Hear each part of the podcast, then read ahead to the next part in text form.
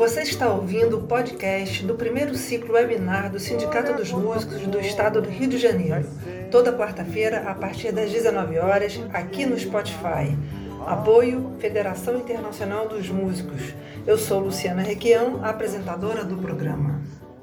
Boa noite, pessoal. Começando aqui é, na verdade, terminando a penúltima semana do primeiro ciclo webinar do Sindimuse. Semana que vem é a última semana de uma série de 20 lives, 20 webinar. Teve muita coisa já, muito assunto por aqui. Falamos da música como profissão, de saúde do músico, pós-graduação em música, produtos digitais, os desafios, alternativas para o mercado da música nessa nessa era digital e pandêmica. Falamos de protocolos de segurança para músicos nas orquestras, direitos conexos, direitos autorais, arte versus profissão, canto e técnica vocal, condições de trabalho dos músicos do metrô, do músico de rua, políticas culturais, muita coisa, o novo normal, planejamento financeiro, o ofício do compositor, que foi a última com o Tim Rescala, muito bacana. Todos os vídeos ficam lá no canal do YouTube do sindicato, então, querendo assistir, querendo indicar para alguém, é só entrar lá, fica tudo lá disponível assim que acaba. E hoje a gente vai falar com duas figuras muito interessantes, muito queridas, é, que vão falar sobre voz, o uso da voz, vamos falar sobre as vozes do Pauleira. Então, eu já vou chamar aqui para conversar com a gente o Paulo Malaguti Pauleira, que é maestro, pianista, compositor e cantor, e para nos ajudar nessa conversa, a Cacala Carvalho, que é uma das vozes do Pauleira, depois vocês vão entender melhor, para quem não conhece, que é cantora, compositora, regente, arranjadora e professora. Então, tô, dou meu boa noite aqui para a Cacala e para o Paulo, para a gente começar essa conversa. Quem quer falar? Boa noite, Luciana. É um prazer estar aqui falando para o sindicato, falando nesse negócio tão importante, né? É, e a, com a minha querida companheira do Arranco de Varsóvia, Cacala. Que é Querida, minha... prazer para mim, viu, gente? A, gente? a gente já trabalha junto com o negócio de voz há muitos anos, muito, muito antes do, do, do arranco, né? A gente já trabalhava de monitoria, de coral, e já fizemos outras coisas, sempre ligado às vozes, assim, os vocais, as coisas. Então, eu tô, eu tô em casa aqui com a Cacala, ela é muito minha chapa, minha querida. Então, eu vou, vou, vou, vou dar início aos trabalhos aqui. É, o meu nome artístico é Paulo Malaguti Pauleira, é, eu sou, é, eu, eu trabalho, eu pertenço ao Arranco de Varsóvia, eu, nos últimos oito anos, eu faço parte do MPB4, que é considerado o maior conjunto vocal do Brasil, e, e eu, eu trabalho muito como maestro de corais.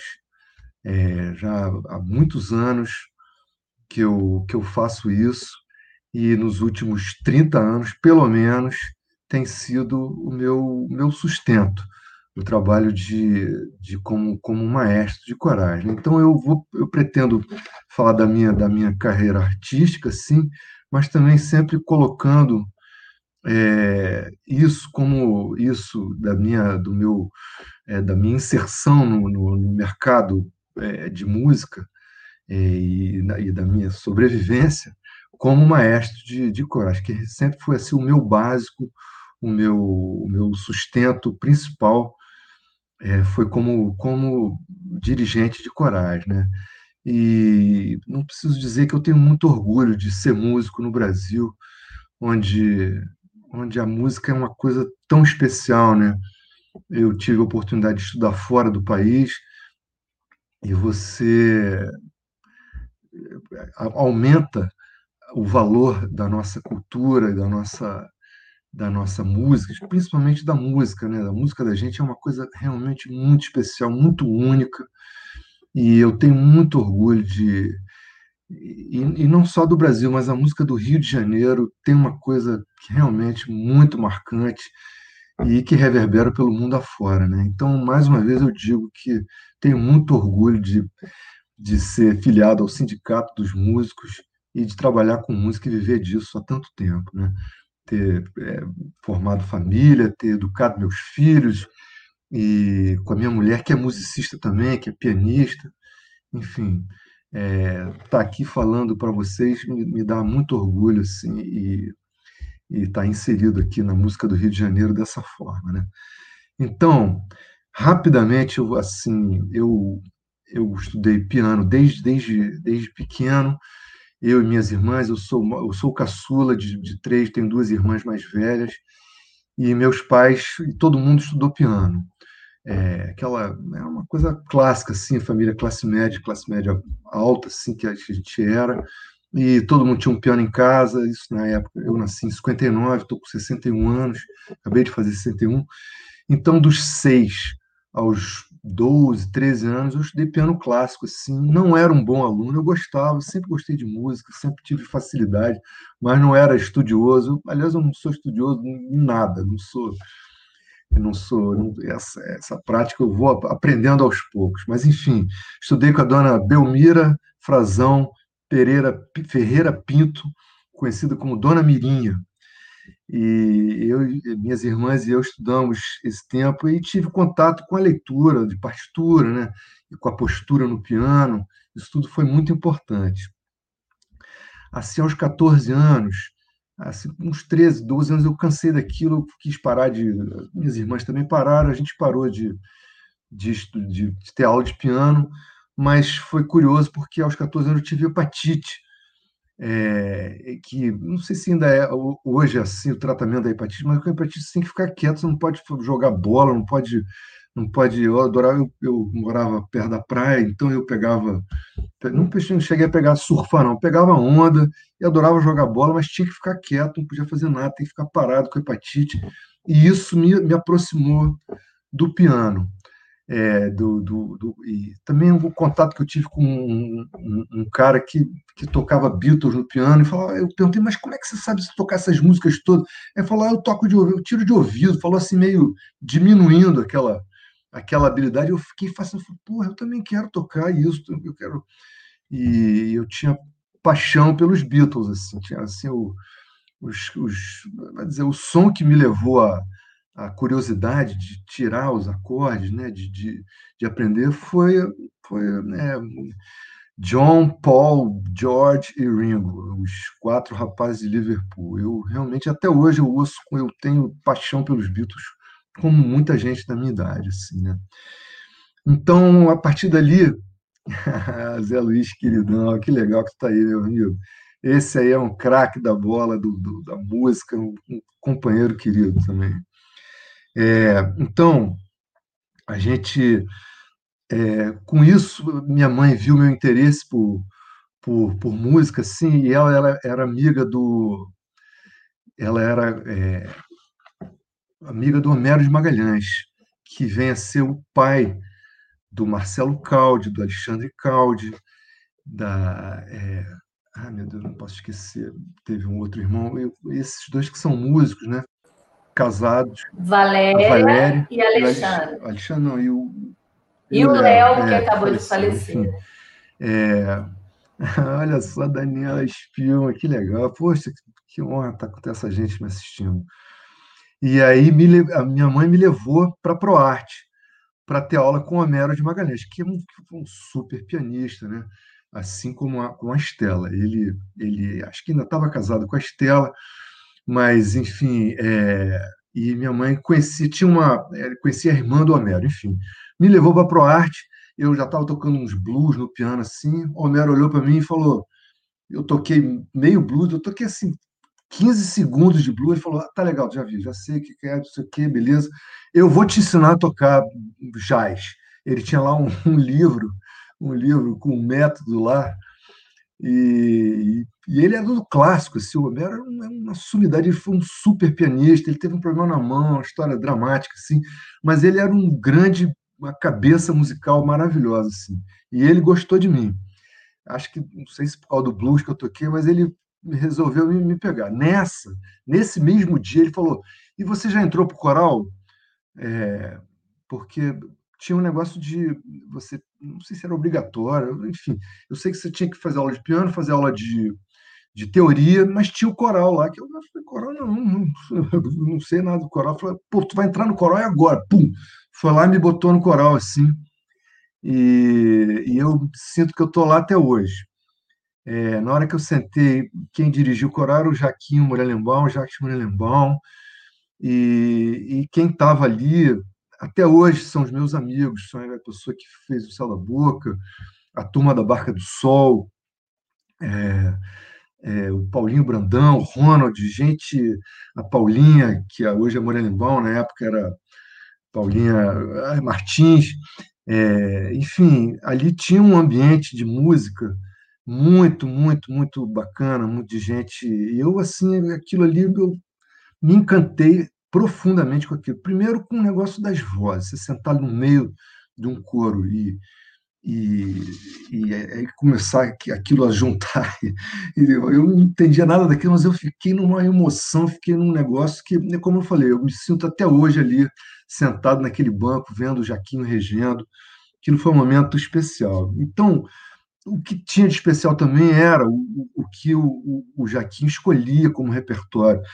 Aqui eu fiz uma pequena lista das coisas que a gente cantou. Cantamos Mendelssohn, cantamos Teres Clear, que era uma compositora erudita brasileira, assim, com uma onda politizada, assim. Tinha um arranjo do, da música de Edu Lobo, do Carlos Axelrad, que não é músico, mas tinha um arranjo espetacular. Cantamos Carlos Guastavino, que é um, um compositor argentino maravilhoso. E ali eu conheci os irmãos Medeiros, o Ricardo Medeiros, o Rogério Medeiros, que canta comigo até hoje no, no, no, no, no Canto do Rio, meu coro, né?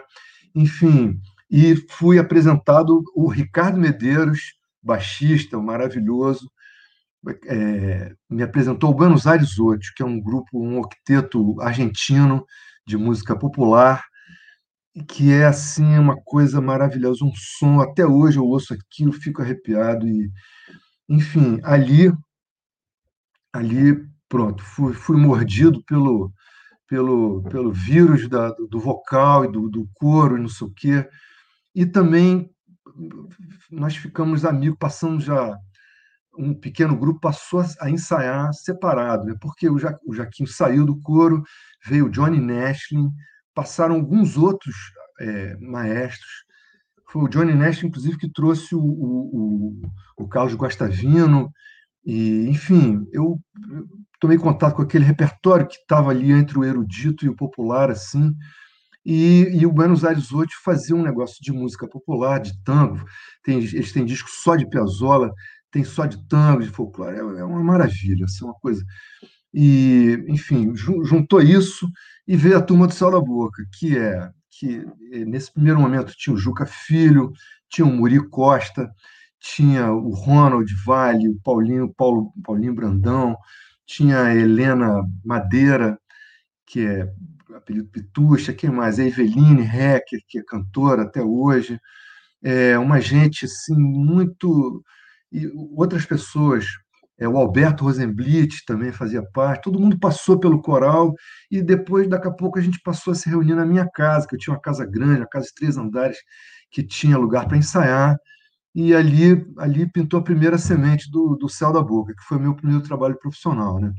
O detalhe legal é que o Céu da Boca primeiro chamava-se Desbundeto, que era como se fosse um, um octeto que desbundou. Isso é uma, uma gíria antiga espamba, desbundar, né? Pô, o pessoal desbundou. Então era um desbundeiro.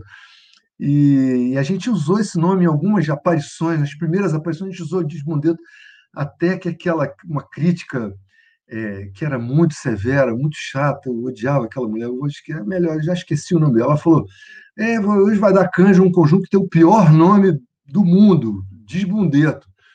Aí a gente resolveu. Eu, até hoje eu acho esse nome sensacional, acho legal pra cacete. Mas aí, aí deu aquele problema, teve que discutir aquele negócio, todo mundo, 10, eram 12 pessoas, todo mundo temos que discutir, arrumar um novo nome, não sei o quê. Aí o Ronald, se não me lembro, se não me engano, veio com esse nome que eu acho um achado muito bacana, chama Céu da Boca, né? E, e a partir daí, Céu da Boca ganhou uma carreira, a gente juntou, trouxe algumas coisas do coro da ProArte, e passamos a usar.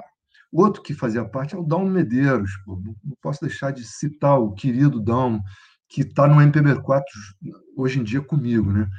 E o Dalmo já era compositor, já fazia músicas. É... Enfim, então a gente já começou a pegar as coisas antigas e eu de repente, fiquei afim de fazer arranjo, passei a fazer arranjo. É, o primeiro arranjo que eu fiz foi junto com o Alberto Rosenblit, fizemos arranjo do Nascente, do Milton Nascimento. Isso é uma época também, o final dos anos 70, uma época de discos antológicos, né? É, o Clube de Esquina 2, do Milton, né? aquele disco que tem, onde eu conheci o Nascente, do, do, é, do Flávio Venturini, né? É, enfim, aí eu, como tinha aquelas pessoas ali dispostas a, a, a, experimentações, assim, né? Eu fiz um, um primeiro, primeiro arranjo, fiz até uma música chamada Movimento, Alberto apresentou a música também. É, é, quem mais? Tava o Juca, a gente cantou, o Juca fez arranjo, o Juca é, ele podia ser só músico também, o Juca faz muita coisa, ele, ele é, trabalha com, com, com edição, né, com, com, com, a palavra, mas ele é um excelente músico, violonista, compositor, ele, enfim. E ele fez um dos arranjos antológicos do primeiro disco do Sala Boca, que é o do Odeon, é, do Odeon do Ernesto Nazaré. Né? Enfim, o Sala Boca tem uma trajetória muito bacana, vou falar um pouco dela aqui, mas primeiro eu quero mostrar, é, vai ser a primeira coisa que eu vou mostrar hoje aqui, que é um arranjo do, da, de uma música chamada Uva de Caminhão, do Assis Valente, que é do repertório da Carmen Miranda. É, a Carmen Miranda é, uma, é, um dos ícones da música brasileira, não, não sem razão, porque ela, ela tinha uma. não só na escolha do repertório, mas na graça, no jeito de cantar. É uma coisa. E essa música tem milhões de referências, que eu não vou, não vou me deter aqui, mas aquilo me pegou pelo som, assim, né? E aí eu reproduzi a introdução original que tinha instrumental e, e fizemos uma gravação que, que abriu o primeiro disco Sala Boa, que chamou muita atenção das pessoas. Até hoje eu uso, sempre boto isso como assim, uma referência do, da qualidade do trabalho do Sala Boca, que eu acho que realmente marcou, marcou sim. Então, Luciana, bota aí, por favor, Uva de Caminhão para o pessoal ouvir.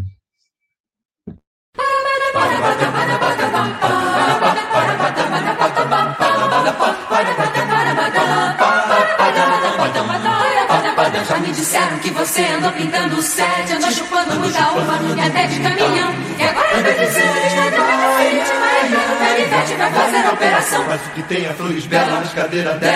Anda dizendo que ganhou a falta de bom. Abandonou a lá na Praça 11, foi dançar o pirulito lá no Grajaú fui que as condições aparecem na e na pensão da dona Estela Quebra, quebra, já virou, mas quero ver quebra. Já me disseram que você andou pintando o céu. Já andou chupando muita uva e até de caminhão. E agora tá dizendo que Perivete vai fazer a operação. Mas o que tem é flores belas nas cadeiras dela. Dizendo que ganhou a falta de bom Abandonou na praça 11 Foi dançar o pirulito lá no Grajaú Olha dos 40 deu o que falar Cantando seu caramba, não bota o pajé pra brincar Tirando tiro, pajé, papá Eu não te dou a chupeta, não adianta chorar já me disseram que você andou pintando sete, andou chupando uva, é até de caminhão. E agora tá dizendo ele vai fazer a operação. Mas o que tem é flores belas nas cadeiras dela. Anda dizendo que ganhou a falta de. Abandonou a batucada lá na Praça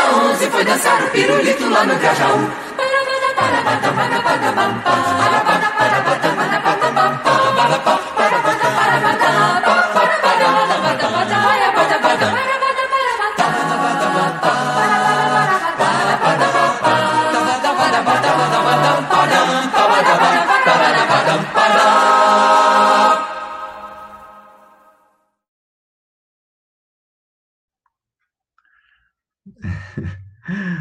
Pois é, é, é, um, é um som isso aí, né? Isso aí foi gravado naquele do lendário estúdio Sonoviso, né?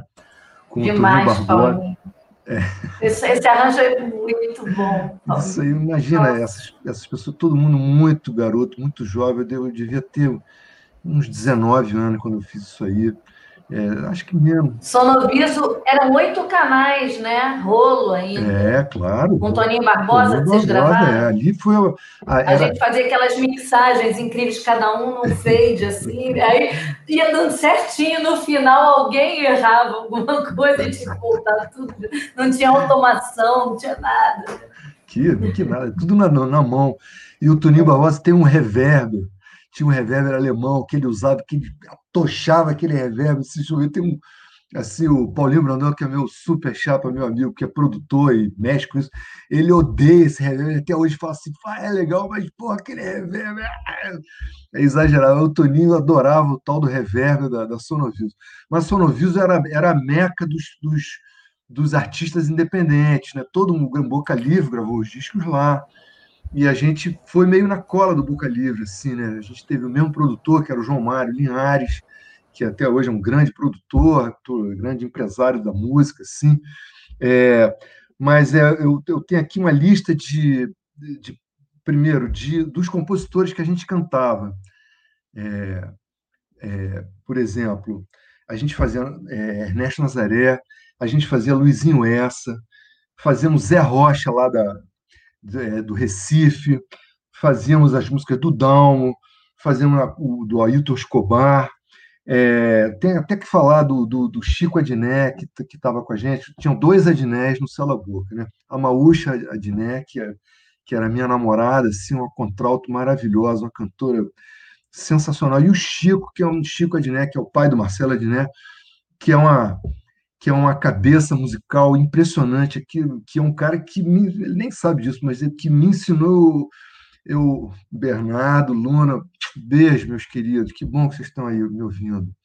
Só fico mais, fico, fico menos nervoso quando vocês estão aí me assistindo.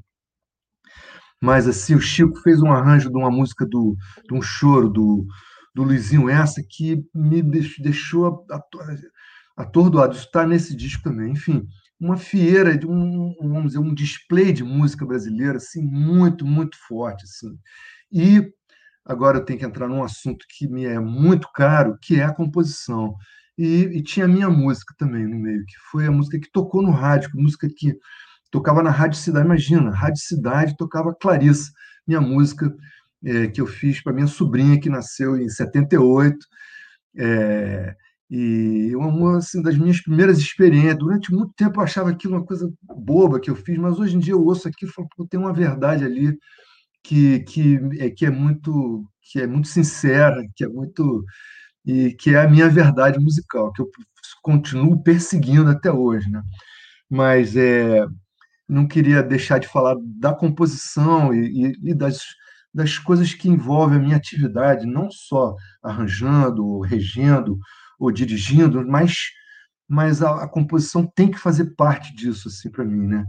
É, e também o piano, as outras coisas, todas elas elas se, se, se, se ajudam, somam as, as atividades, né?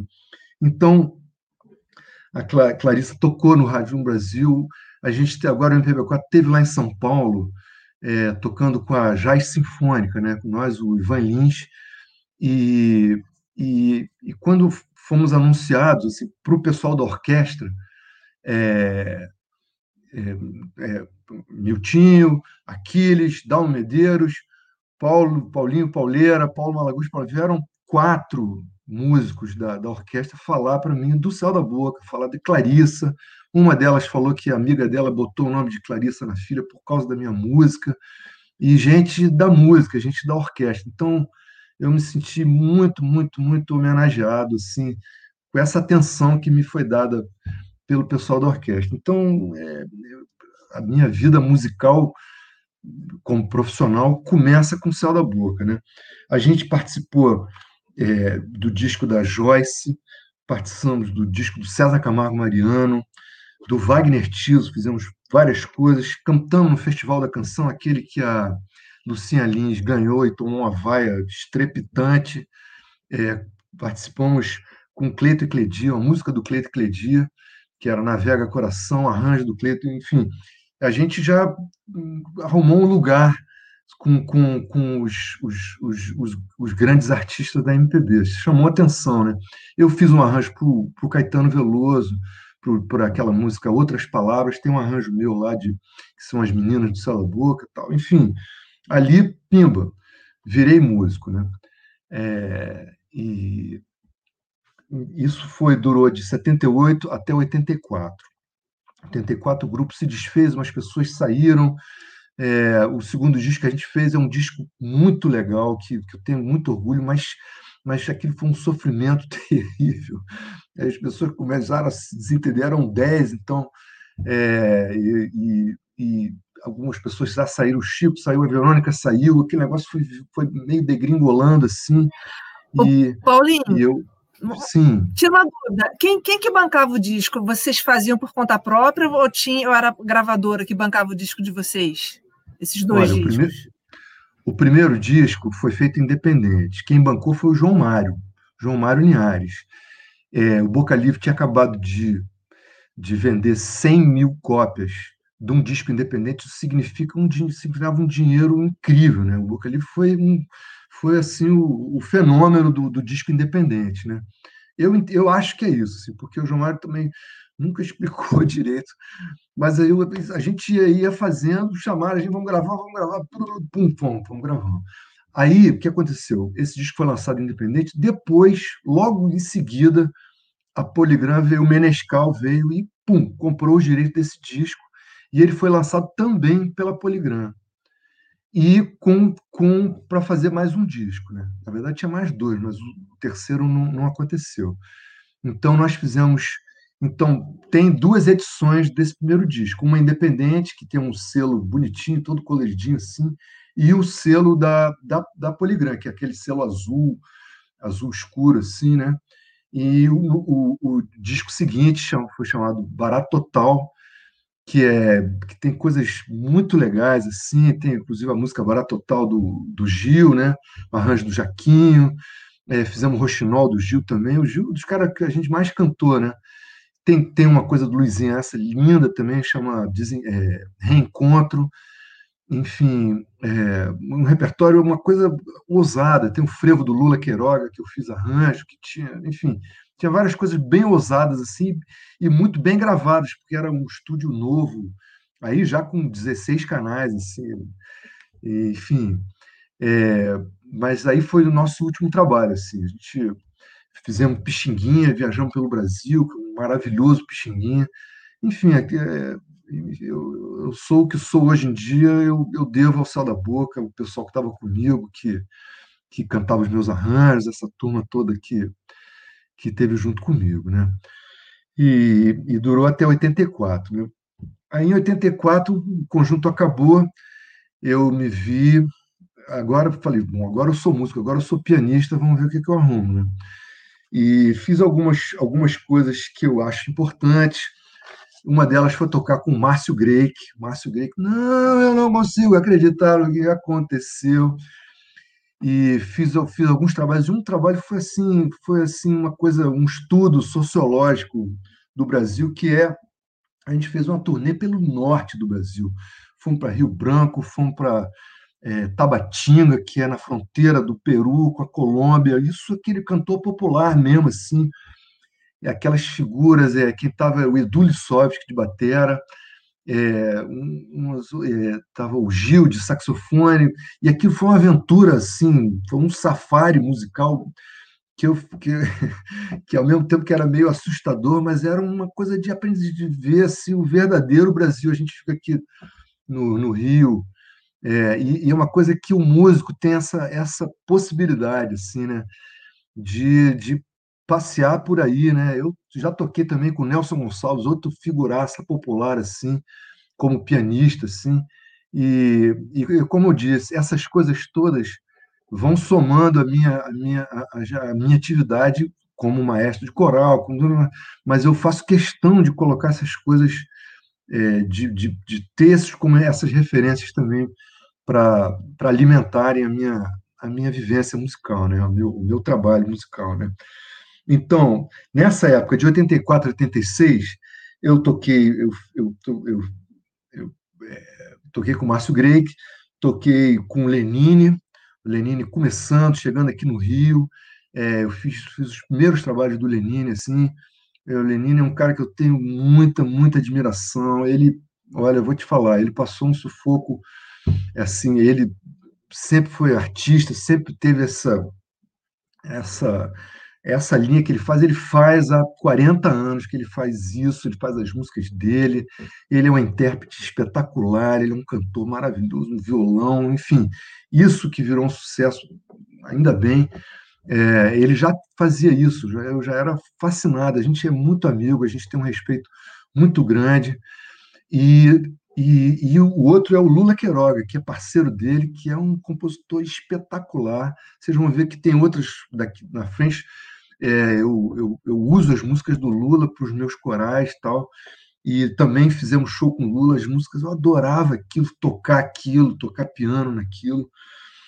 É, e, e também o meu conjunto instrumental, o Impávido do Colosso, que, que, que no, a gente jamais gravou nada assim, mas fizemos uns sons muito legais, com Paulinho Mulaerte, com Fábio Girão e com o Cláudio Wilner, que era o Claudão, que está morando na Alemanha hoje em dia. Mas era um som instrumental, era meio, meio progressivo, meio brazuca, enfim. É, aprendi muito também. É outra coisa que eu faço questão de colocar no negócio. Né? Outra coisa que teve nesse, nesse período, eu digo que esse período porque em 86 eu fui para os Estados Unidos, fui estudar música. Então, então, entre 84 e 86, eu também juntei o primeiro formação do Canto do Rio, que é meu coro mais avançado que eu tenho até hoje, que é um projeto particular meu. Esse primeiro Canto do Rio, eu só regia, não tinha nenhum arranjo meu. Eu só só regia. Aí realmente pegamos Debussy, ou melhor, Ravel, pegamos uma cantata do bar, uma, uma, um moteto de bar, é, música contemporânea das Tess Clear, fizemos coisas muito difíceis, participamos do, dos festivais, de, de, dos concursos corais do Jornal Brasil, uma trajetória muito bacana, assim, que chamou muita atenção. É, eu, eu tenho que falar aqui que eu sou discípulo do Carlos Alberto Figueiredo, foi meu professor de teoria na ProArte, e depois professor de regência, e depois de harmonia também é, percepção. Eu tive aula com o Casalberto, tive aula particular com o Casalberto na minha casa, ele conheceu minha família, é um, é um cara que formou um, todo mundo. Todo mundo que está por aí passou pela mão dele, passou pela Unirio, todo mundo é, é filho do Casalberto. Eu sou também. E aí eu me meti a, reger. Tive umas noções de, de regência com ele, é, e, e, e, fiz, fiz o negócio da regência coral, assim, com pessoas que estão comigo até hoje no Canto do Rio pelo menos duas, que são aqui a Leila e o sobrenome Leila Mena Barreto e o Rogério Medeiros, que é irmão do Ricardo. Bom, dito isto, esse nesse ato de dois. Ah, ah, só uma coisinha, Paulinho. A Leila está aqui nos assistindo, ah, é? ela já comentou. Oh, a Leila é uma é. queridona, soprano maravilhosa, maravilhosa, maravilhosa. E minha muito amiga. É, eu, eu, eu, também tenho a sorte de, de criar um, um, um elo um elo afetivo com essas pessoas que, que também tem muito orgulho disso, assim. Então, essas pessoas, eu me sinto abraçado por elas, assim, os coros que eu, que eu dirijo, e, a gente faz música e a gente se diverte, e, e a Leila está nessa há tantos anos, ela e o Rogério, e outras pessoas. Tem a Deb, que está no outro coral, que também fez parte. Enfim, são pessoas que me acompanham. É, e, e, eu, e, eu fiz esse chamava Canto do Rio, né? É um trocadilho com aquela com aquele bairro com a equipe de futebol de, de, de, de Niterói, né? E uh, Canto do Rio. Eu ainda não consegui é, realizar o sonho de, de fazer um concerto com a camisa do, do Canto do Rio, né? Assim, porque era um time que, que disputava o campeonato carioca e tal. Mas o hino nós já cantamos. Exatamente. É. No arranco a gente aprendeu os, os, hinos todos, todos os clubes do Rio de Janeiro. Eu sei todos eles, mas eu não vou, não vou, vou não, não vou agora cantar esse negócio.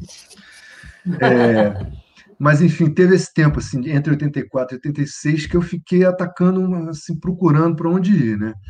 É, eu, eu tinha uma situação confortável, morava com meus pais, é, eu não não tinha que buscar o sustento nesse momento. Né?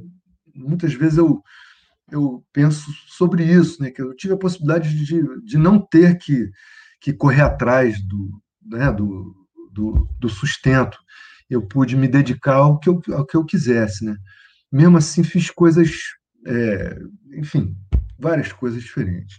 Mas eu tenho que, tenho que dizer que de 86 a 88 eu estudei, fui estudar em Boston, é, num conservatório de música, é, onde o Jaquinho tinha estudado também. Foi ele que, que, que, que me deu o bizu do, desse curso que chamava Third Stream, quer dizer, a terceira corrente, que era um, em algum lugar entre a música erudita, né, a música clássica, e o jazz, né, isso lá para os americanos. Aqui a gente, a gente chama de música popular, né, mas era, era o lugar que eu queria, que eu, que eu queria é, estar, assim, né. Fui para lá pensando muito na composição, em, em, em trabalhar isso, né, e ficar um tempo e no piano, no instrumento também, né? Chega lá nos Estados Unidos, tem um pianista espetacular em cada esquina, tocando para cacete, improvisando e, e apresentando concepção, né? E eu, assim, você chega, brasileiro, chega sul-americano, subdesenvolvido, chega lá, assim, numa... Da, minha mãe tinha uma expressão que dá uma miúda, né? Você, você se acha um, uma porcariazinha pequena. E, e, e eu fui ver lá na minha que eu tinha uma, uma formação bastante sólida desses meus professores. Vou falar o Homero, é, a Estela Caldi, o, o querido Carlos Alberto Figueiredo, é, e o próprio Jaquinho mesmo, assim, eu vendo é, que é filho do maestro Henrique Morenbaum, uma turma de, de uma família de músicos, assim, de gente muito muito apurada que tem assim o, o conhecimento profundo, né? o Ivan aí, muito rubro-negro. Seu problema é esse, rapaz. É rubro-negro demais esse garoto. Mas é um tenor espetacular. Esse cara canta lindamente. E, por sorte, está comigo agora no Canto do Rio. É, enfim, eu cheguei lá e vi que o que eu tinha, eu, eu, eu, tinha uma formação legal e pude aproveitar muito com um professor querido, que é um cara chamado Rand Blake, que é um maluco, assim, que tem um conceito totalmente fora de qualquer comparação, assim, o piano dele é tudo esquisito, tudo estranho, e aquilo me deu, me deu liberdade para para ser estranho também, para experimentar coisas assim. Então esse tempo que eu passei nos Estados Unidos, foi muito, muito, muito marcante, assim. Conheci minha mulher também, né, que está comigo até hoje, né, uma islandesa, pianista, isso tudo é, eu pude, pude, pude aproveitar tudo que eu, que eu, que eu tinha direito, inclusive de achar a mulher da minha vida, né? E que é minha companheira, que é uma super pianista, professora, e que, e que a gente bate uma bola de música também, né? Sempre, o tempo todo, né? Agora, o detalhe curioso era o seguinte: a, a cena vocal lá na, na escola era muito caída, era muito chata, era muito ruim. Eu achava aquilo horrível. Então, eu até pude fazer outras coisas. É, o que era legal era, era o coral da Berkeley, que era um coral gospel, coral só cantava spiritual. Spiritual não, música negra. Aí, aí o coro comia porque o coro da escola era com os, os, alunos de ópera. Eu não gosto de ópera, cá entre nós, não, não curto ópera.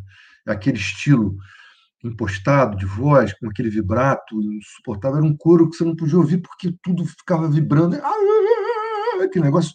Imagina todos, todos os alunos de canto, de, de ópera, cantando juntos, e eles não gostavam daquilo. Enfim, era infernal aquele coral de lá. E eu me, meio me sabe, meio larguei de mão. Mesmo assim, tem, algum, tem algumas coisinhas que eu fiz lá de vocal, assim, por, porque as pessoas me conheciam já por conta do Céu da Boca, os brasileiros que estavam lá, né? Enfim, é, mas eu pude me dedicar à composição, ao piano e a conhecer o jazz, que eu não conhecia nada de jazz, zero, conhecia nada. Eu acho, eu, se eu disser o que, que eu achava que era jazz, é, é, muito ridículo. Assim. Mas aí fui aprender a história do jazz, quem foi, quem veio de onde, não sei o quê, e aprendi a entender, a curtir. E gosto muito, muito, gosto de ouvir. Acho que a coisa que eu mais gosto de ouvir é trio de jazz, baixo, bateria e piano, com o Brad Meldau, o, o Herbie Hancock. Esses caras são demais. Eu tenho ouvido um, um, um cara, um canadense, que é até saxofonista, ele chama-se Ben Wendell, que é um, que é um som sensacional, enfim, eu aprendi, aprendi a, você, né, você aprende a gostar, né? aprende a, a entender. Né? Enfim, foi, foi maravilhoso o tempo que eu passei lá.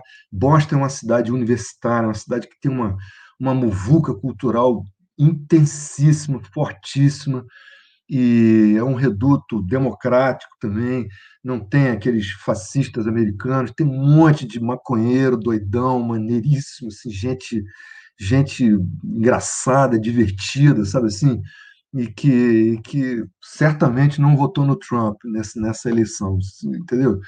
Todos eles estão lá, padeceram quatro anos de, de, de Trump e, e, eu lembro deles, lembro muito dessa gente, porque eu também mantive uma, uma coisa. Tem um grande amigo que está em Nova York, chama-se Chris Washburn, trombonista, que é no super chapa. A gente tocou muito junto, assim, e ele dá aula na Columbia University. Ele é o chefe do departamento de jazz da Columbia University. E, e a gente mantém uma relação de respeito, de admiração, enfim, tem Paulinho, pessoas maravilhosas. Fala, queridona, manda. Deixa eu fazer uma, uma, pergunta, porque outro dia a gente conversou um pouco sobre isso, eu acho que seria legal para o pessoal ouvir. Você falou que você sempre teve um pouco de dificuldade de estudar, e a gente estava falando sobre o fato do meu filho ter se formado agora na universidade, e você falou para mim uma coisa muito legal, para que é que serve, né? Hum. Essa coisa do estudo, da universidade, você falou algo sobre poder comunicar, aquilo foi muito bacana. Acho que seria bem interessante aqui para o nosso público ouvir você dizer que você está falando sobre esse tempo que você estudou lá nos States, hum, né? Então, hum. acho que a galera podia ouvir sobre isso. Ah, que legal. Maravilha, Cacala. É o seguinte, lá na New England eu fui obrigado a... Eu não sabia escrever partitura, não sabia mesmo. É, e, e, isso é pré-computador, né? Então era tudo a lápis mesmo, tudo a caneta. Tinha aquele negócio que é liquid paper, né? Que para você apagar um negócio a caneta tinha que passar liquid paper e aquilo dava um trabalho. E, enfim, eu não sabia. E, e o que eu falei para o que a gente estava conversando era que, claro, que a música, o que, o que realmente importa na música é a música que reside dentro de você. O que, que você consegue aprender de música, né? É, e, e, e, e, transformar e registrar e, transformar aquilo. Isso, isso no fenômeno musical, né? você tocando seu instrumento, você cantando, você, enfim, o, o coro. Mas a, a, universidade vai te dar uma ferramenta para você comunicar o que você, o que você quer, o que você quer, o que você quer ouvir, né? Então você vai, você serve para transmitir o que, o que, o que você quer ouvir, né? Então, é, uma das coisas importantes que eu aprendi foi aprender a escrever partitura, escrever cifra. Não sabia nada, não sabia nada. Isso já tava, já era músico, eu já tinha feito dois discos e eu não sabia escrever uma partitura direito, não sabia, é, enfim, é, é isso, é, é isso que, que é e algo que você citou que foi muito importante, inclusive nesse nesse evento que você acabou de fazer com o MPB4 Ivan e a Jazz Sinfônica, né? Porque hum. vocês escreveram, você e o Miltinho, para a orquestra, né? E eu, é. a, a, Luciana caiu, mas nós estamos aqui segurando a peteca. Ah, ela voltou. Caí não, só, só para deixar vocês dois assim mais. mais ah, pensei que você tinha caído. É. Você é. falou sobre, sobre poder comunicar para uma orquestra sinfônica, a sua ideia musical, né? É. O quanto essa é. escola foi importante nesse sentido para você, né? Certamente, certamente. E ali uhum. é, tinha um, o exercício disso, de escrever para os músicos e, e, transpor os instrumentos da orquestra e do sei o quê. Isso tudo enfim, ali tinha um monte de fontes de informação, de, de novidades para mim que, que foram maravilhosas. Né? Mas o, o, o que é interessante é que é que esse curso de Third Stream ele era focalizado, focado, detesto esse verbo, focado, acho feio falar isso, era, né, assim, o, o, foco era no ouvido, na percepção, isso é que é o mais curioso, assim a escola, no geral, as coisas todas me exigiam a escrita, estudar isso, mas o, o programa era ouvir as coisas, é, decorar e, e, e transformar. É, e, sabe, fazer. É, e, e, uma coisa que, por acaso, eu já fazia, assim, mas sem uma metodologia, sem um negócio. Então a escola me, me, me, me colocou assim a vontade para fazer isso, para tirar as harmonias. Eu adorava fazer isso, tirar os acordes. Música do Milton, música do Caetano, música do Chico, as coisas do Chico são difíceis. Sei lá, eu vi, tirar o acorde, eu vi aquilo. E, e, e, eu faço isso até hoje, eu amo fazer isso. Quando eu for fazer arranjo, faço arranjo para os meus, meus corais, eu pego uma música que eu amo, que eu adoro. E aquilo, eu, quando eu tiro, eu, eu decoro a letra dela, eu decoro aquilo, aquilo, aquilo passa a vir informação que eu que eu vou usar de alguma nem sei como, mas vou usar na composição, vou usar no, no arranjo, o que for. Daqui a pouco essas coisas vão somando assim, né? Mas eu tenho um imenso prazer em fazer isso. Não, quando eu digo que eu, que eu não fui um bom aluno, é porque eu não tinha paciência de estudar o que eu não tinha interesse, assim, né? Uhum. Mas quando é uma coisa que, que, eu me, que me, me me, me, emociona, assim, aí eu vou fundo e, e fico horas ali nessa. Eu, quem tem a minha idade vai saber o que, que era tirar uma música com uma vitrola. Você tinha que ficar é. com a é. agulha ali, pegar a agulha pum, e voltar um pouquinho, só, só para aquele acorde fazer pum no violão para ouvir assim. Eu fazia aquilo, eu adorava fazer isso. Eu adoro até hoje, gosto de fazer isso. Assim. Agora a gente pode baixar, tem software para baixar o andamento da música para você ouvir tudo bem devagarinho. É. Nossa, nós passamos muito sufoco. Pois é. Aí, então, foi sensacional esse tempo que eu passei lá. Eu acho que aproveitei muito e, e, e voltei ao Brasil em 89, no, no, sagrado ano de 89, em que o Botafogo foi campeão de novo, depois de 20 anos de espera, e ganhou do Flamengo ali, do, do Ivan. Ganhou. Eu estava no Maracanã assistindo. É, 89 também foi o ano que nasceu meu filho, Thor, meu filho mais velho. Então, várias coisas bonitas aconteceram em 89. É, e, e, e, aí eu voltei desligado da cena vocal, assim, né? Eu, eu voltei querendo ser pianista, querendo entrar no mercado musical como pianista. Eu vim, eu pude trazer um equipamento, trouxe um cachis, trouxe trouxe um, um pequeno, é, como é que chamava aquele negócio? É, uma maquininha de, você chamava de Jorge, né? Um, é, uma bateria eletrônica, né? Assim, ah. Isso, imagina, isso 89 é, ainda tinha LP, né? Mas, é, enfim, vim para cá a fim de, de ser pianista, de atacar de pianista, de, de estar tá no, no meio no meio com isso. Nesse desse período que eu botei aqui, entre 89 e 94, eu trabalhei com vários artistas. Fiz coisas muito legais com o Danilo Caime, que foi o primeiro que pá, eu tinha uma, uma ligação familiar com o Danilo. Logo que eu cheguei, ele pum, já me chamou, ele estava começando a fazer as coisas dele mesmo, assim, e pum, toquei com ele um tempo, toquei com a Adriana Calcanhoto, fiz um trabalho muito lindo dela, que é um, um disco chamado A Fábrica do Poema, toquei com a Verônica Sabino, toquei com a Paula Morenbal, ambas que foram do Céu da Boca, fizemos vários trabalhos. Toquei com a Simone, Simone cantora, é, toquei com a Leila Pinheiro, fomos para o Japão com a Leila Pinheiro, com a Celinha Vaz, com o Bruce, com o querido Ricardo Costa Batera. É, trabalhei muito com a Itamara Corax, fizemos coisas muito bacanas com a Itamara. Itamara começou fazendo um negócio muito de MPB, assim, muito bacana. Aos poucos ela foi migrando para o jazz, assim. É, depois ela virou, ela passou a fazer só jazz, assim, né? Mas ela, no primeiro momento, tinha uma mistura ali que era muito interessante, que eu curti muito. Gravamos alguns discos. Eu, pô, eu, o Ron Carter gravou um arranjo meu, pode a Itamara, enfim, um dos discos, do disco chamado Rio Vermelho. É, enfim, então, eu sou grato a essas pessoas, eu aprendi muito. Mas aqui no final dessa minha lista aqui, eu devo ter esquecido mais outras pessoas com quem eu trabalhei como pianista, assim, né? E eu me considero um pianista limitado. Eu, eu, eu acho que eu faço o certo, mas não tenho grandes arrobos é, de improviso, tal. Eu me sinto aprendendo, né? É, então tem o, dois caras. O Bernardo, o Bernardo, só um minutinho, Paulinho, ele está aqui perguntando se os cantores de chuveiro são dessa época. Ó.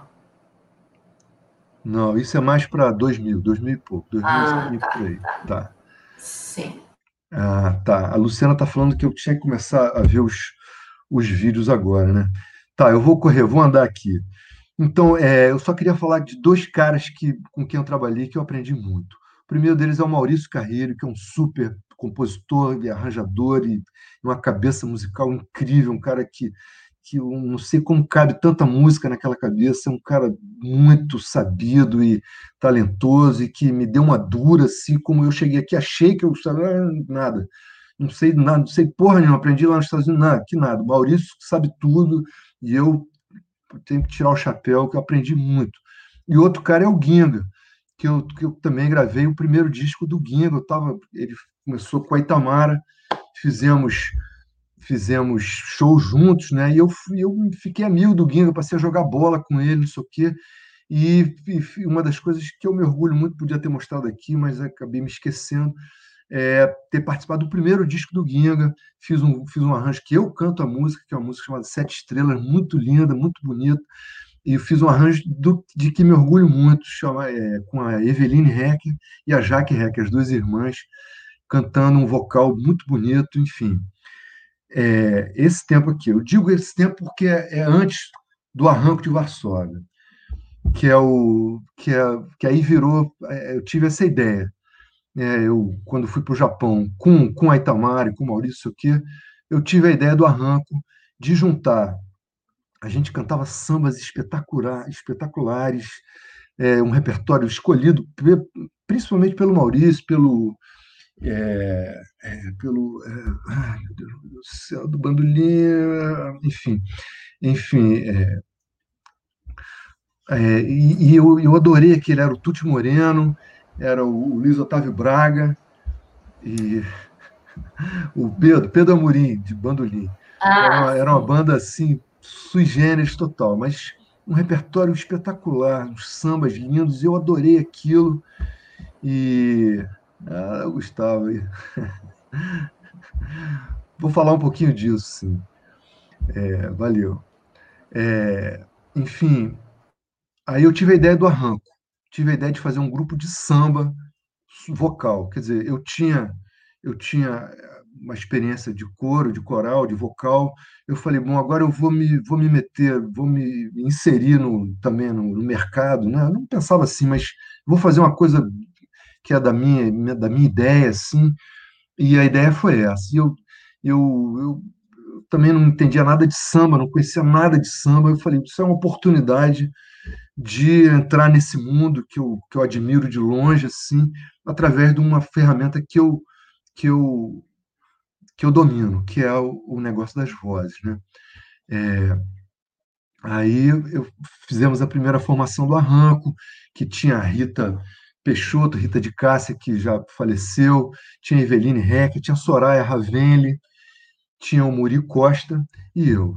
E com essa formação, a gente fez dois discos, que é o Quem é de Sambar e o Samba de Cartola. Dois discos que até hoje também me rendem coisas, foram feitos da mesma forma do Boca. Foi assim uma, uma, um jorro de emoção, assim, aquilo vai, a foi montando repertório, o Muri fez arranjo, eu fiz arranjo também. A Eveline vinha com a experiência que ela tinha com a Beth Carvalho, a Soraya vinha com aquela voz maravilhosa dela, presença linda.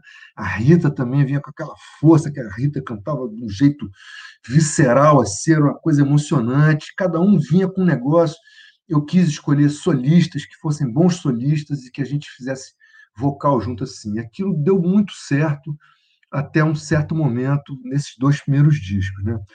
É, então eu quero logo botar logo aqui é, um, um, um, um, vídeo que já é da, da, da, nossa formação, da qual a Cacala Carvalho faz parte. Vamos ver aqui o Digitmia ao vivo, que é do nosso, nosso disco Pãozinho de Açúcar.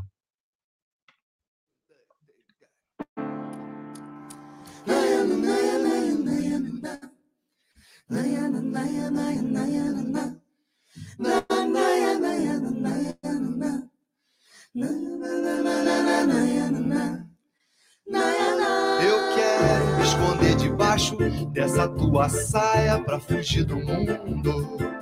Pretendo também me embrenhar no emaranhado desse teu cabelo. Preciso transfundir teu sangue pro meu coração, que é tão vagabundo. Me deixe trazer no tempo pra no cafuné fazer os meus apelos. Me deixe trazer no tempo pra no cafuné fazer os meus apelos. Eu quero ser exorcizado pela água benta desse olhar infindo. Que bom é ser fotografado, mas pelas retinas desses olhos lindos.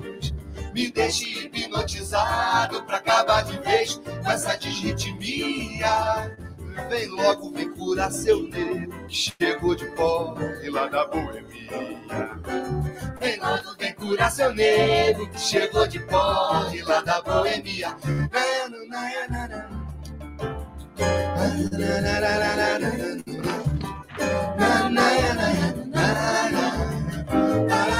Eu quero me esconder debaixo dessa tua saia pra fugir do mundo pretendo também me embrenhar no emaranhado desses seus cabelos. Preciso transfundir seu sangue pro meu coração, que é tão vagabundo. Me deixe te trazer num tempo pra no cafuné fazer os meus apelos. Me deixe te trazer num tempo pra no cafuné fazer os meus. Eu quero ser exorcizado pela água benta desses olhos lindos. Que bom é ser fotografado, mas pelas retinas desse olhar infinito. Me deixe hipnotizado pra acabar de vez com essa desritmia. Vem logo, vem curar seu nego que chegou de porre lá da boemia. Vem logo, vem curar seu nego que chegou de porre lá da boemia. Vem logo, vem curar seu nego que chegou de porre lá da boemia. Vem logo, vem curar seu nego que chegou de porre. É lá da boemia. É lá da boemia. Vem curar seu nego que chegou de porre lá da boemia. Vem logo, vem curar seu nego que chegou de porre lá da boemia. Vem logo, vem curar seu nego que chegou de porre lá da boemia. Vem logo, vem curar seu nego que chegou de porre lá da boemia.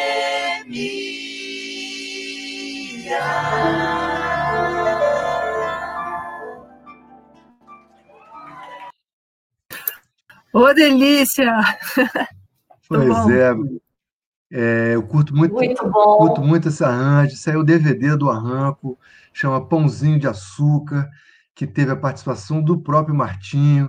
Martinho, super generoso e querido, teve com a gente lá. Ele, é, ele que arrumou o negócio do Teatro FECAP, né, lá, lá em São Paulo, para a gente gravar uma coisa incrível, assim.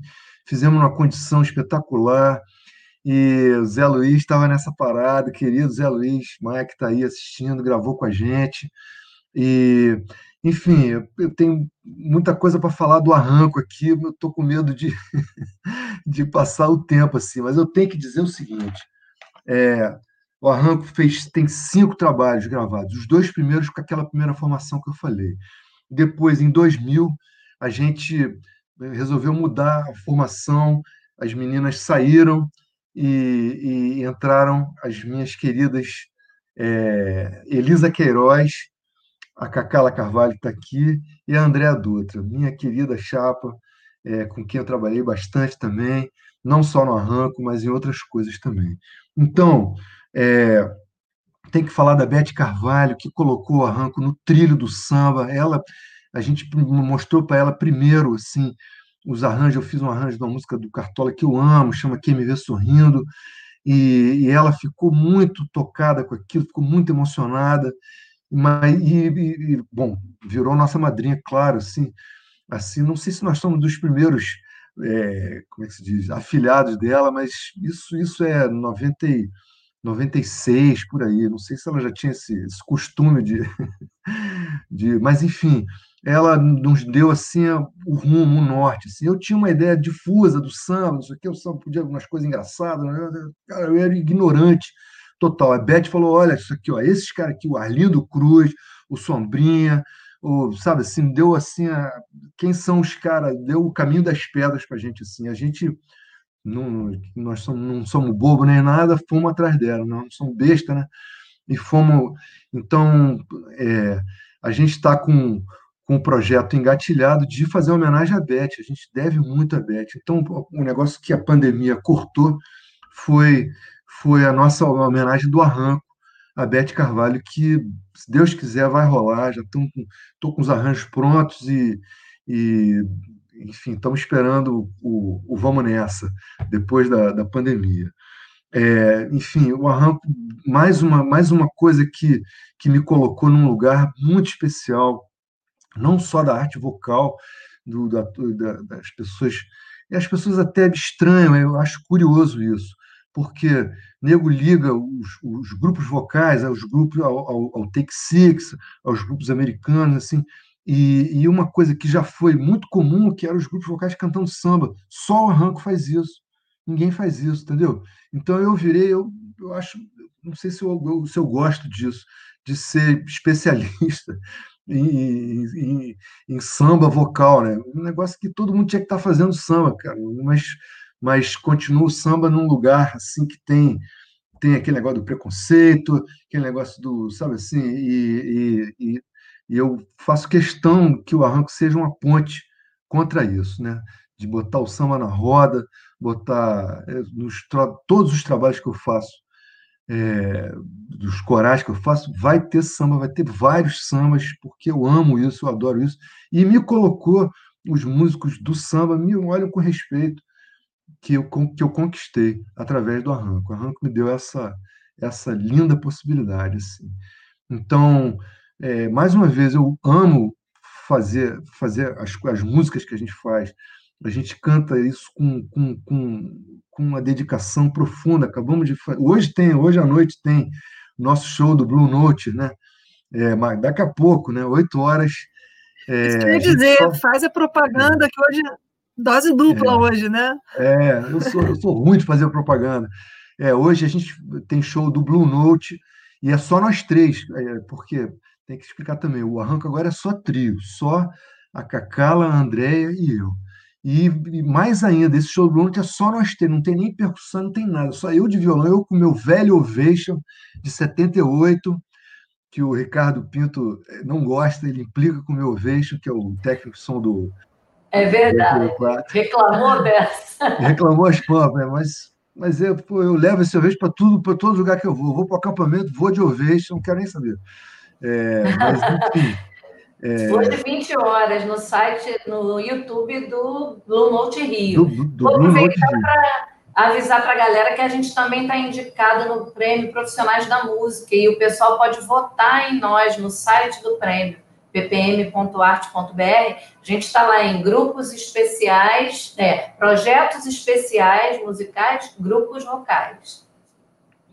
Desculpa, foi o momento da propaganda, então Não, Você faz porque eu esqueço de fazer, você tem que fazer, Cacala. Valeu. É o site, Cacala, bota para mim aqui o, o site para poder é, botar ah, para o pessoal. Bota ali, por favor. Vou botar para você, vou botar. Tá. Bom, eu Beleza. vou entrar, eu estou agora na reta final aqui do negócio, que é o seguinte: os corais. Os corais eu tenho vivido, eu tenho me sustentado do, dos corais que eu, que eu rejo. Fiz vários corais de empresa, fiz corais, é, tenho um coral particular também, mas tenho vivido agora, especialmente na pandemia. É, então, falando de inserção no mercado de trabalho, é, eu digo isso, eu vivo de coral há 30 anos, que é o que me, que me sustenta realmente. E isso começou através do coral da Fiocruz. Imagina a importância dessa instituição sempre, imagina nesse momento de pandemia do, no, no, Brasil. Né? Então, eu tenho orgulho, imenso orgulho de estar na Fiocruz há 20 anos. Fui chamado pela Maria Clara Barbosa Teixeira, Clarinha, e, e ali é, tem um ambiente de gente politizada, culta, sabida, é, de funcionários, não é funcionários, não, de, de servidores públicos, né, de servidores da saúde, de gente dedicada à saúde da população, gente muito culta e que, e que, e que compreende a minha parada musical de um jeito que é, é muito emocionante. Então, eu já de cara, eu vou mostrar o clipe é, da gente cantando a música do Lula Queiroga, que a gente, a gente gravou primeiro em 2005. Olha só como essa música é, ela é, é pre, pre, como é que se diz? premonitória, né? É, Chama-se é, Eu no Futuro e fala um negócio chamado um, é, um abraço no cyberespaço. Né? Imagina como num é, então de Lula Queiroga com coral da Fiocruz, Eu no Futuro.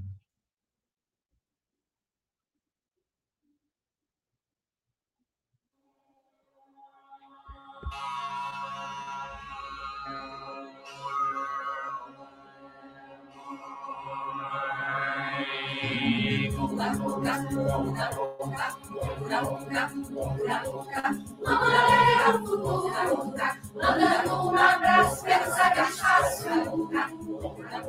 Mamãe, eu não faço mais besteira. Pra tudo mudar, eu virei. Vagabundo globalizado. Mamãe, eu tô virado, eu virei.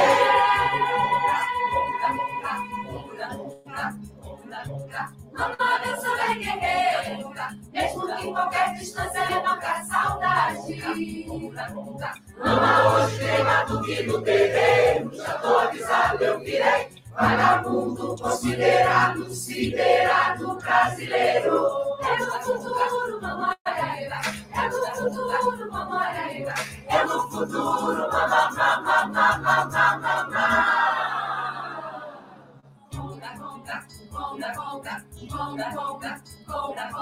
No futuro a onda é diferente, mas tem miséria igual, tem solidão também. A minha janela dá pro céu escuro, mas aqui é o futuro, mãe. A cozinha lá de casa não tem gravidade, seu torneira, a água boa. E as panelas saem pra passear pela garoa. Manda toa, toa, mas quando eu penso em você, eu tô seguro, mãe. É todo futuro. Mamãe é do futuro. Mandando um abraço pelo cyberespaço. Mamãe, eu não faço mais besteira. Tá tudo mudado, eu virei vagabundo globalizado. Mamãe, eu tô virado, eu virei.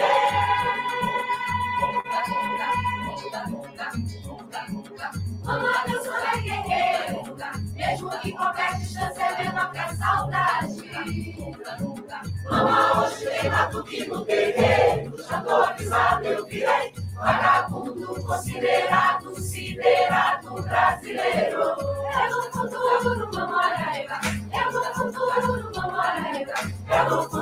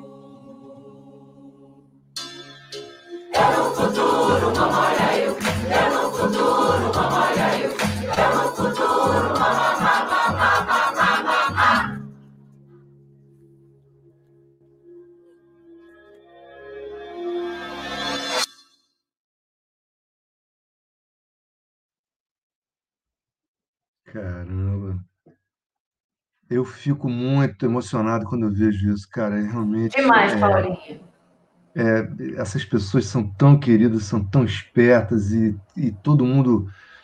é, essa música pegou de um jeito. Isso em 2005, que a gente, que eu passei, que eu conheci o primeiro disco do Lula Queiroga, assim, eu fiquei encantado e, e aquilo é incrível como é, como é premonitório, como eu falei, né? Um abraço pelo cyberespaço, né? Tá todo mundo isolado, né? E, então esse, esse vídeo ganhou uma proporção assim. O Lula mesmo fez um comentário, tem lá no, no YouTube o um comentário do Lula, ele ficou passado com esse. Esse é o verdadeiro abraço, não sei o quê. É, então a Fiocruz me coloca num, num, lugar também assim, a importância do. Eu estou no futuro, é, exatamente.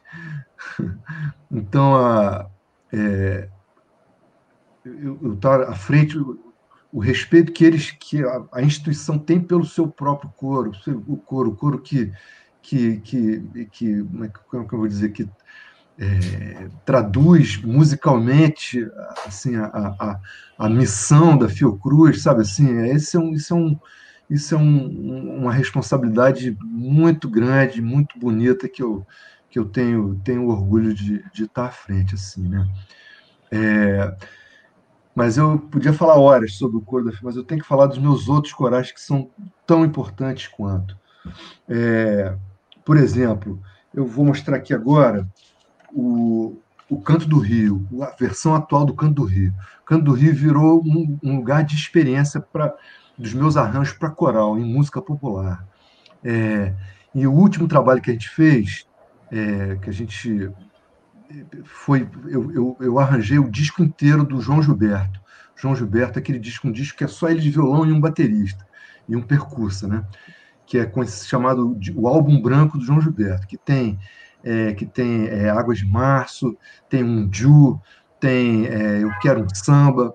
É um disco espetacular. Então eu, eu a minha homenagem a esse disco do João Gilberto foi foi. Então eu quero quero que vocês ouçam agora a minha versão da Falsa Baiana, do Geraldo Pereira, que tem, que tem a versão. E aí eu fiz uma maluquice, uma, uma rapsódia modulatória, e que ficou muito legal. É, vamos ouvir a Falsa Baiana do Geraldo Pereira com o Canto do Rio.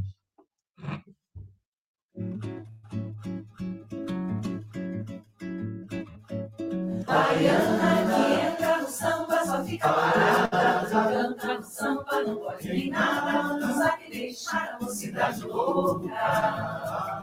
Baiana é aquela que entra no samba de qualquer maneira. Que mexe, remexe, dá uma nas cadeiras. Deixa a moçada com água na boca.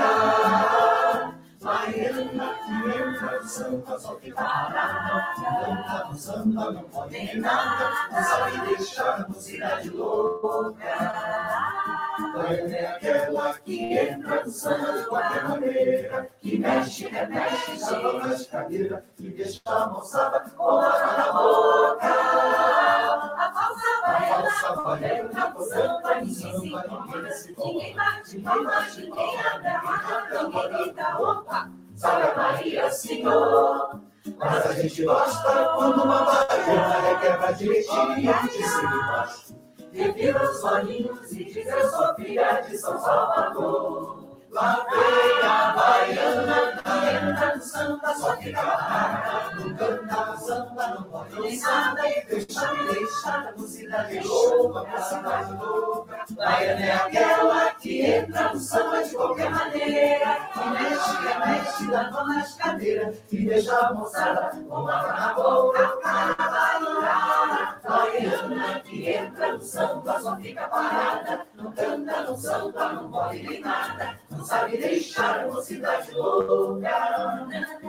Baiana é aquela que entra no samba de qualquer maneira, que mexe, remexe, dá mão nas cadeiras, e deixa moçada com água na boca.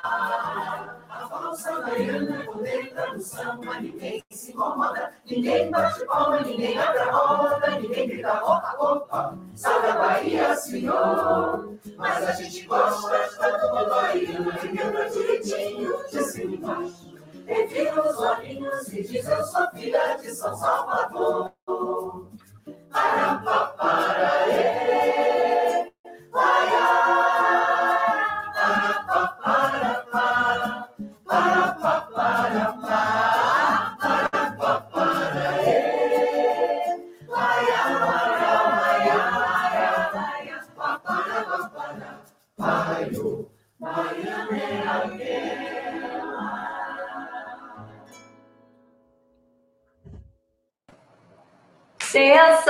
Sensacional! Amei o arranjo. É muito legal. E ó, a edição, a edição foi feita pelo meu filho, Thor Veglins, que ele fez essa edição que eu acho muito legal também. Muito legal. É, muito, muito bacana.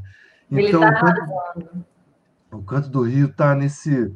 é, a gente faz agora alguns projetos, assim, eu estou fazendo agora o que eu estou fazendo com o Canto do Rio, é um disco que eu sou pelo qual sou apaixonado, o disco da Elis Regina, chamado Essa Mulher.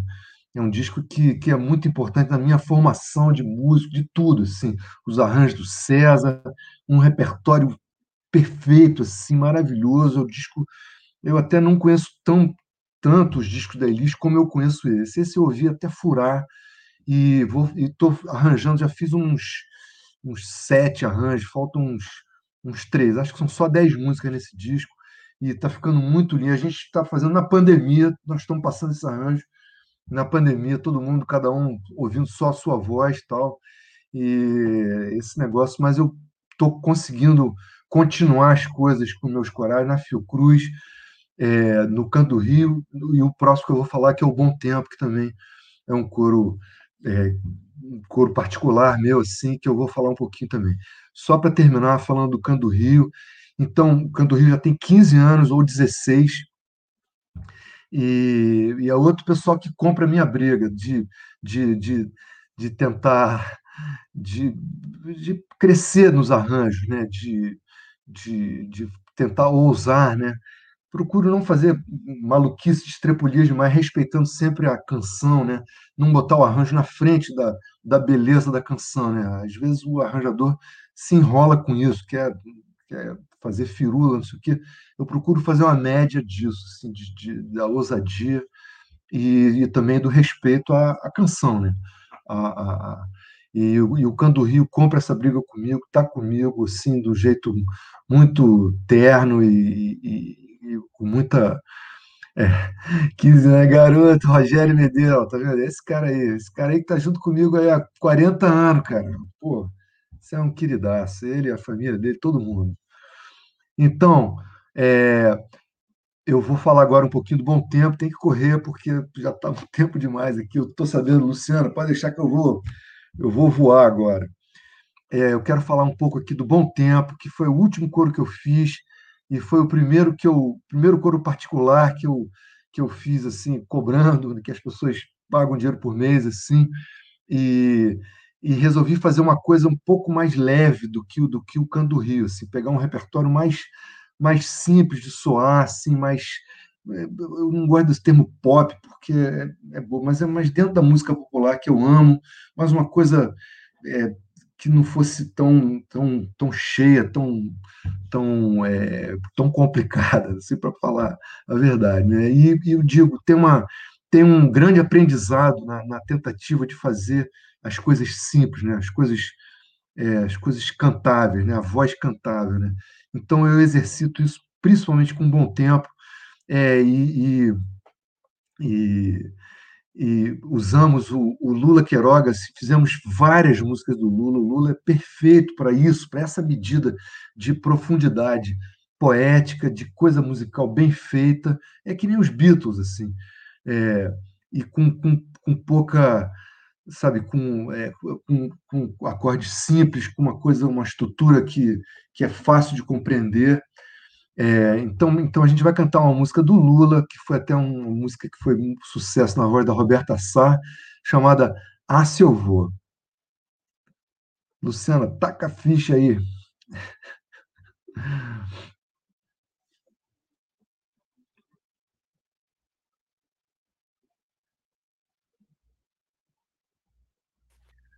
Esse vídeo é lindo. bom tempo. Vai aprontar com essa canção do Lula. Esse Queiroga é campeão por dentro. Da carne seca da cultura. Preparou, vai.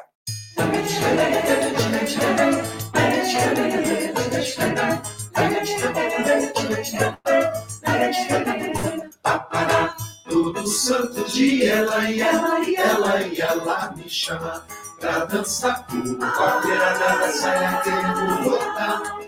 Pelo jeito dela, pelo tempo, pela simpatia. Se eu caio na roda, essa moça pode me segurar. Aí ela vai querer que eu deixe de ir pro samba. Aí ela vai querer que eu não vá na ciranda de Lia. Aí ela vai querer que eu não saia de perto dela. E eu olhando pra ela na saia querendo rodar a seu voo. Todo santo dia ela e ela e ela e ela me chama pra dançar com a beirada da saia querendo rodar. Pelo jeito dela, pelo brilho, pela simpatia. Se eu caio na roda, essa moça pode me segurar.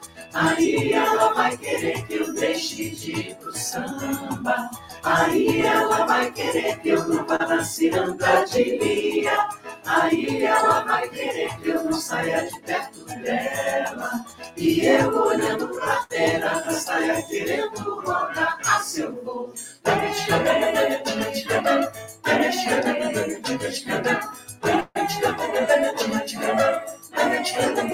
Papará.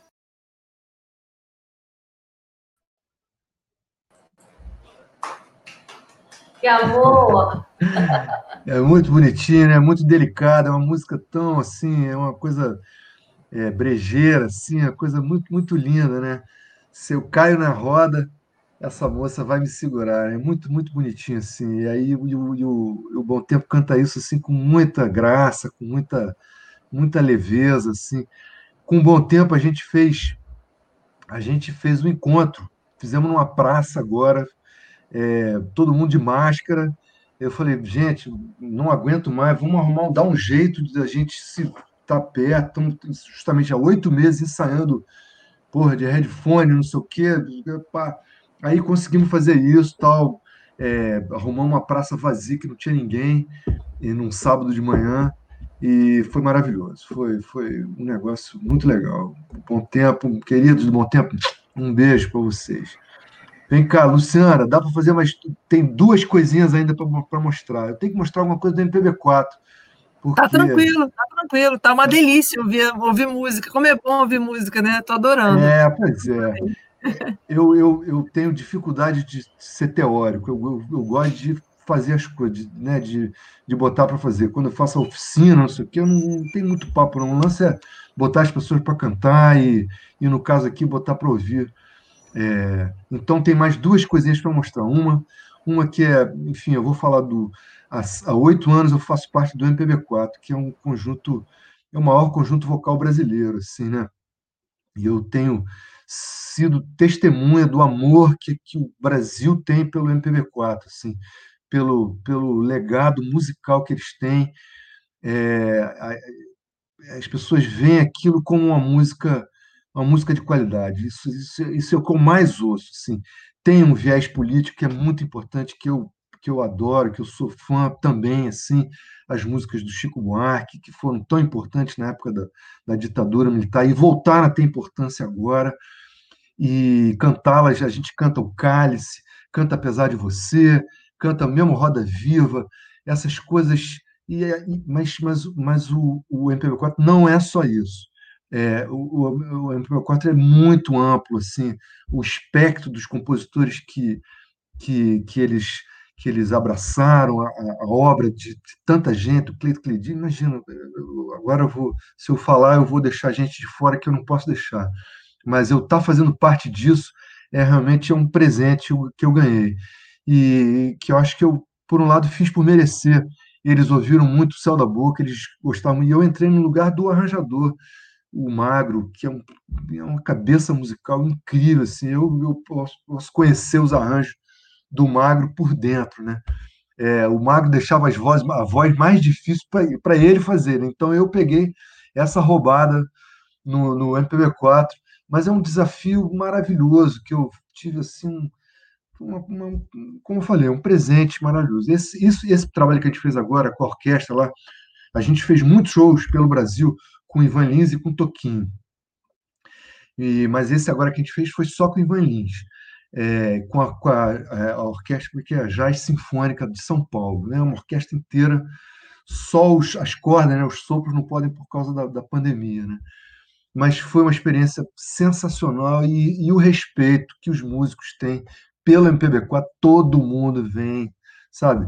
e, e, e o jeito, a forma que eles têm, do profissionalismo deles, é uma coisa que eles conquistaram também, assim. Claro que é um momento brilhante da música brasileira, mas eles estão num lugar especial daquela geração, né, que que está com Caetano, com Gil, com Milton, com com Chico, é, eles são os intérpretes, são aquela ponta de lança daquela turma. Eu tenho é, imenso orgulho de estar nessa lance. Mas o mais orgulho ainda foi ter feito o disco comemorativo dos 50 anos do MPB4. Gravamos tudo, foi bancado pelo SESC, um esquema que eu acho que nunca mais vai acontecer. É, né, o SESC bancou os arranjos do Gil Superanzeta, arranjo instrumental Gil Superanceta e a nossa participação. Então, então o disco chama-se O Sonho, a Vida, a Roda Viva.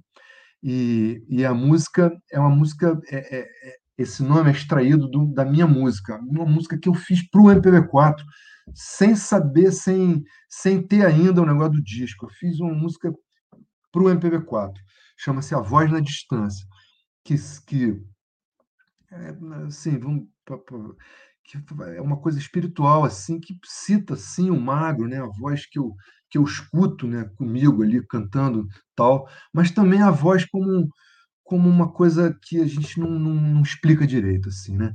Então eu quero, quero mostrar para vocês agora o vídeo da gente ao vivo no, no DVD é, desse disco de 50 anos, é, que chama-se O Sonho, a Vida, a Roda Viva, a música A Voz na Distância.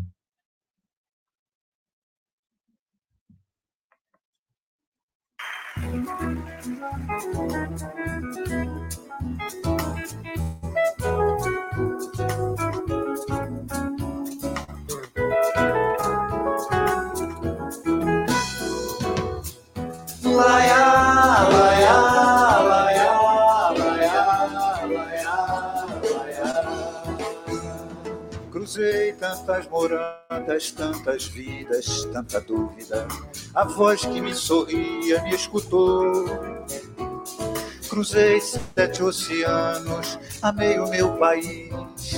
E a voz que me ensinava me acompanha. A voz além das sete estrelas pode estar aqui também. Amar a voz de alguém que já passou. Amar a voz de um outro, ouvir um pouco além. E pode ter certeza, o sonho, a vida, a roda, a vida, tudo alcança. Ouvir a melodia, moradia da beleza. Cantar me ensinou a navegar. Uh, a voz que me encanta, a voz de um alguém. Escutar na distância para muito mais além. Escutar na distância para muito além. Laia, laia, laia. Ouvir a melodia, moradia da beleza. Cantar me ensinou a navegar no ar. A voz que me encanta, a voz de um alguém. Escutar na distância para muito mais além. Escutar na distância para muito mais além. Escutar na distância para muito além. O sonho, a vida roda, vive muito mais além. O sonho, a vida roda, vive muito mais além. Tudo mais além. O sonho, a vida roda, vive muito mais, bem mais além.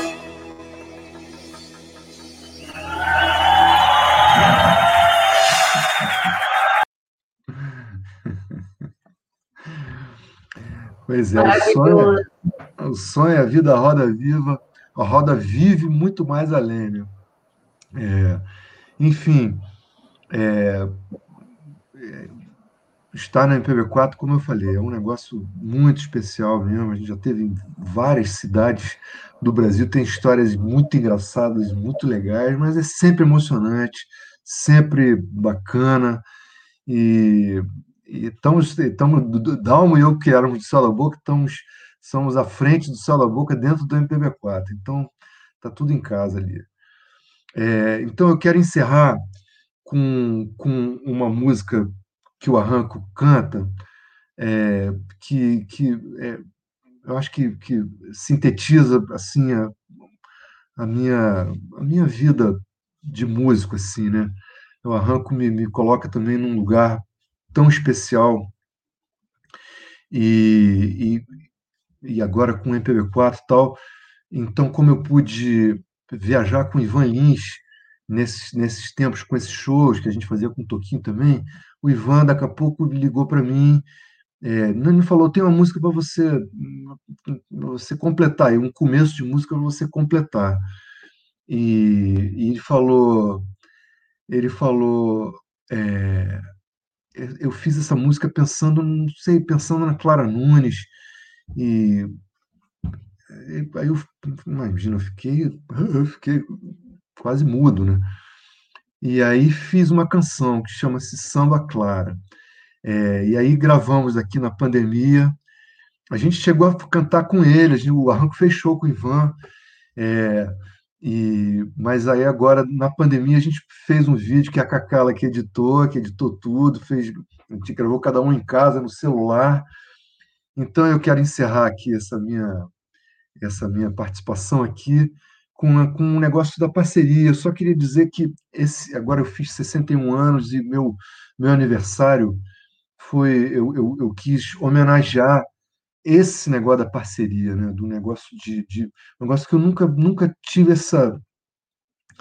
Nunca me dei esse, esse direito, sei lá, é uma coisa meio, meio egoísta e meio sei lá o quê, mas esse ano eu, eu, eu, eu juntei vários parceiros, eu, eu, fiz músicas com o Moacir Luz, com a, com a Andrea, com, com o Dene, é, o Denilson San, Denis Santos, que é do que, é, que canta comigo no, no, no Canto do Rio, com Alberto Rosenblit, botei letra, ou fiz letra, fiz música, enfim. E, enfim, o negócio da parceria virou uma coisa para mim, mais uma novidade querida que eu estou podendo é, me divertir com isso. Então eu vou encerrar com essa música, chama-se Samba Clara, com arranco. Mais uma vez, eu de violão e essas duas queridonas, Cacala e, e Andréa. Um, dois. Daiura.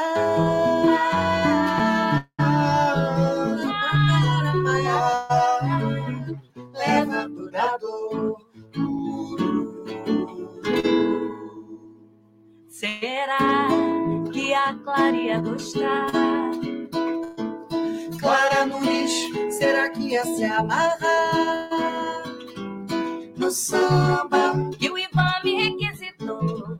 Não sei, sei lá, se a Clara ia se amarrar. Seus olhos umedecer, seu sorriso não se abrir seus lábios melodias sussurrar. Ai, ai, a Clara ia morrer de amor por nós, por toda a constelação. Sou eu, Sou eu, sou eu, sou eu, sou eu só na responsa de entregar samba assim, pra esse ouvido lindo, claramente nossa voz há de ser escutada, leve e solta,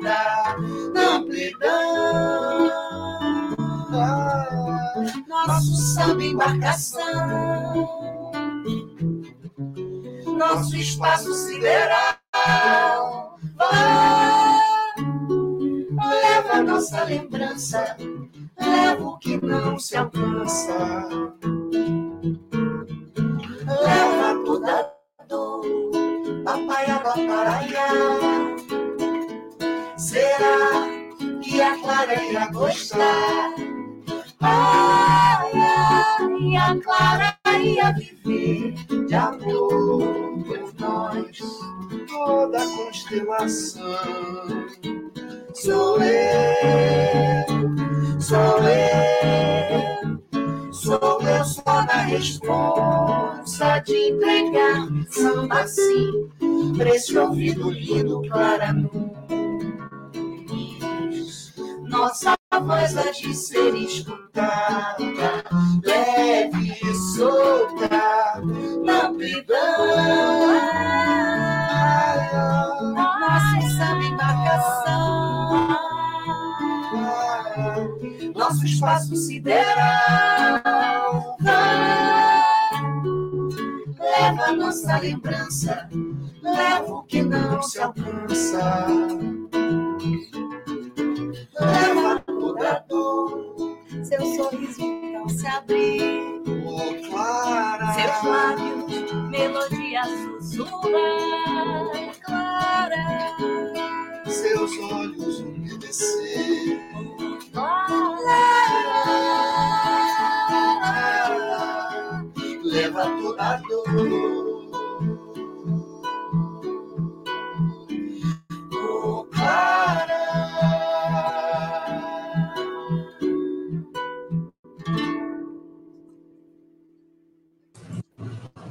Ai, que amor. E olha o figurino, gente. Eu tava no mesmo figurino que eu tô hoje. Incrível. Tô meio suja. Tô cantando ao vivo.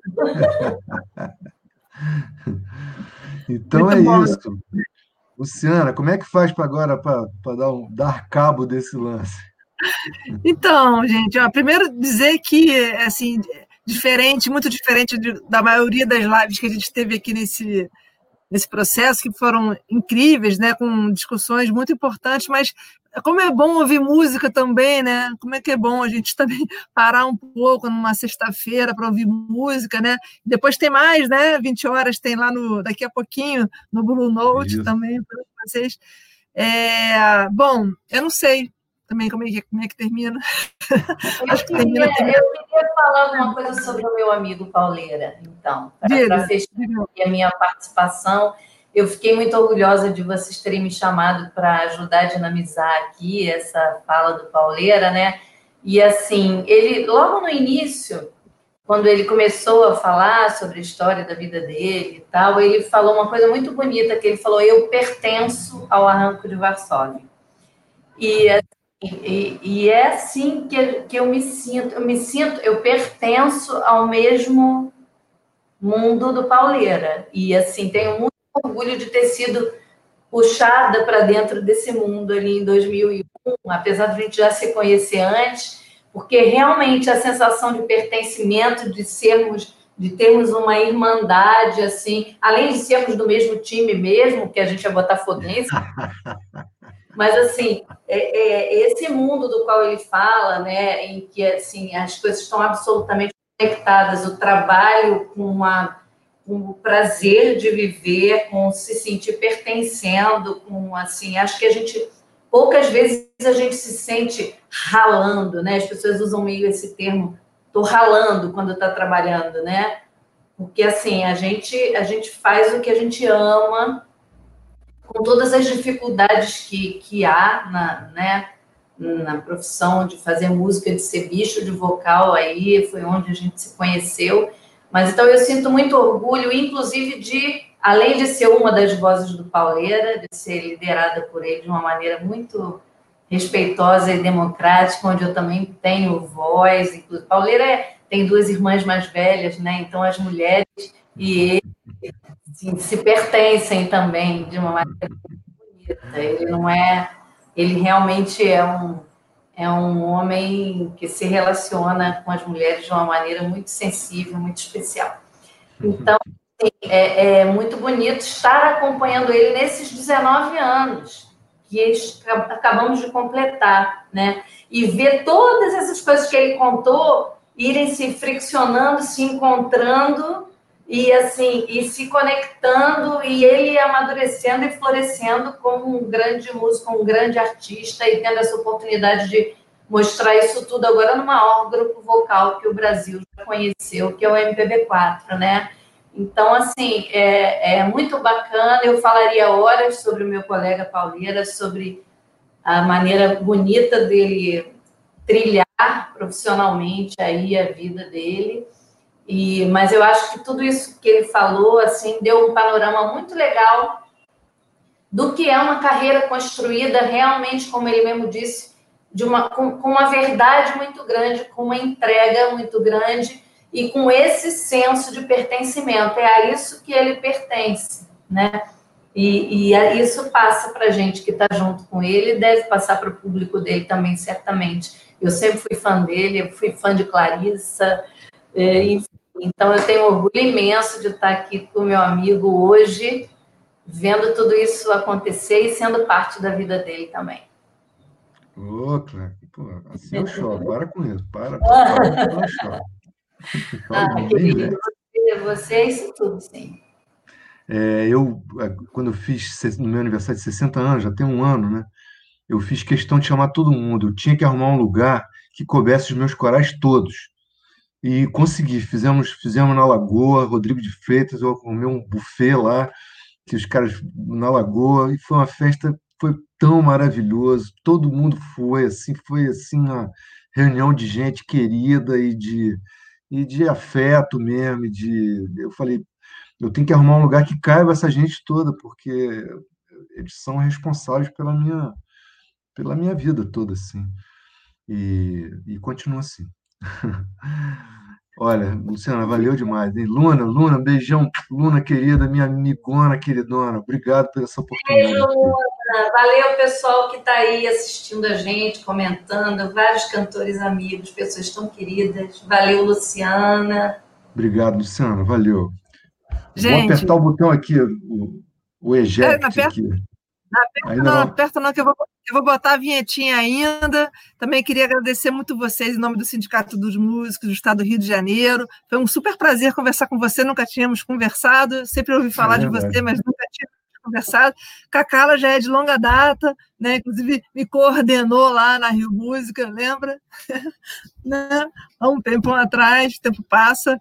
E, então, agradeço demais vocês e vou botar aqui, então, para finalizar, vou fazer a minha propaganda da, da próxima semana. Se vocês puderem esperar aqui um, um segundinho aqui nos bastidores, vou botar vocês aqui, fazer a minha propaganda aqui, que a semana que vem é a última semana, infelizmente, né? A gente, infelizmente não, felizmente, né? Vamos concluir esse ciclo de, de 20 webinars. Eu acho que a gente ganhou muito com isso, foi muito bacana. E semana que vem a gente tem, então, o Adriano Gifone, na terça-feira, às 18 horas, como sempre, falando de sustentabilidade do mercado musical. Tema que interessa muito a todos nós, né?